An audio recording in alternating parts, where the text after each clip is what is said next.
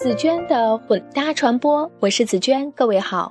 无论你是不是身在北京，也无论你是第一次，也或者是再次听到这篇文章，都希望你能换个角度，重新感受北京这座城市。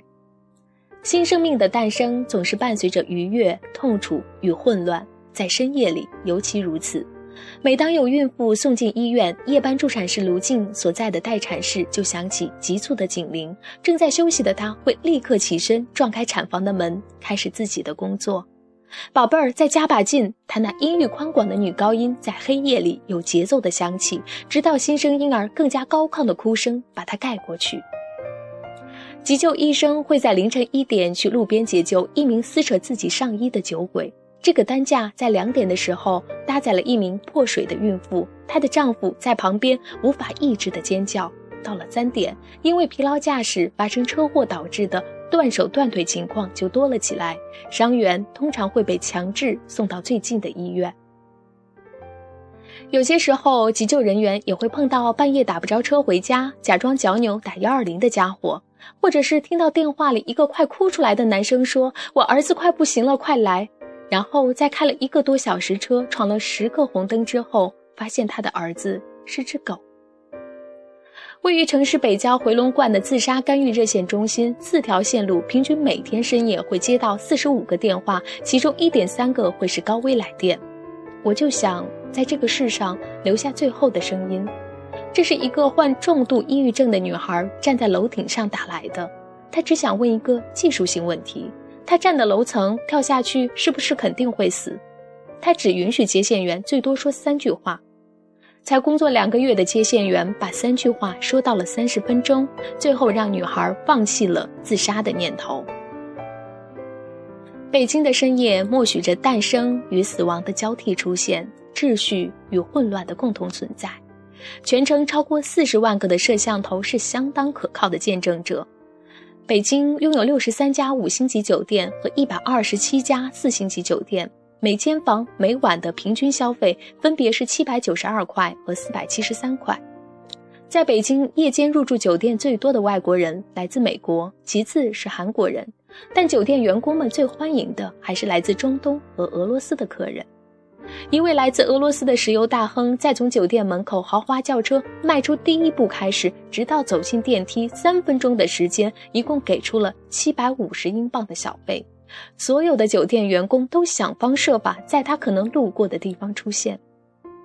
没有人统计过北京有多少家酒吧，但北京有上千个酒吧驻唱歌手，其中约有十多个能够唱出高难度的海豚音。但留着橙色的齐刘海，总是抽一支长十厘米、直径零点五厘米的薄荷凉烟的酒吧驻唱歌手，或许只有这一个。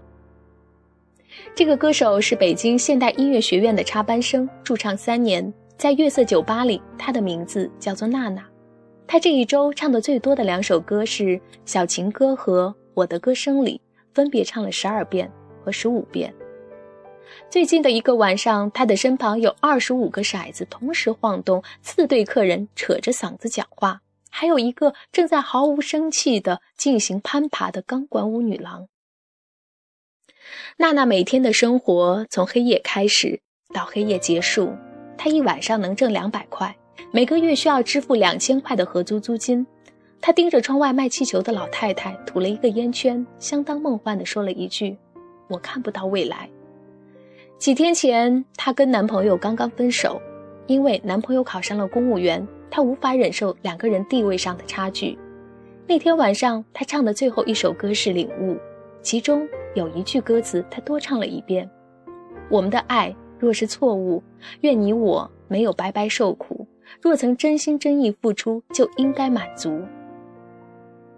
在这样的夜里，电台是寻求慰藉的最好方式之一。这天深夜，北京电台的热线节目里，有一百多个睡不着的人发来了短信，其中有一个再过几个月就要高考的高中生，一个天亮就要领证但还在担心嫁没嫁错人的女士，以及一个饱受领导摧残、说辞职说了很多次，但始终没有行动的苦恼男士。大多数人在深夜里的故事都是不为人所知的。朝阳区东三环中路的一家星级酒店的大堂经理，曾经目瞪口呆地看着一位赤身裸体的女士跑出了门，他不明白究竟发生了什么。在位于京沈高速附近的一家汽车影院里，裹着羽绒服的年轻放映员总是幻想着能像搏击俱乐部里那样，在影片中插入几帧色情图片。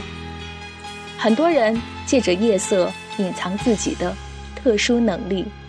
好吧，这期节目的分享就是这样，感谢你的收听。如果想要阅读这篇文章的详细内容，还请关注我的微信公众账号“紫娟的混搭传播”。拜拜。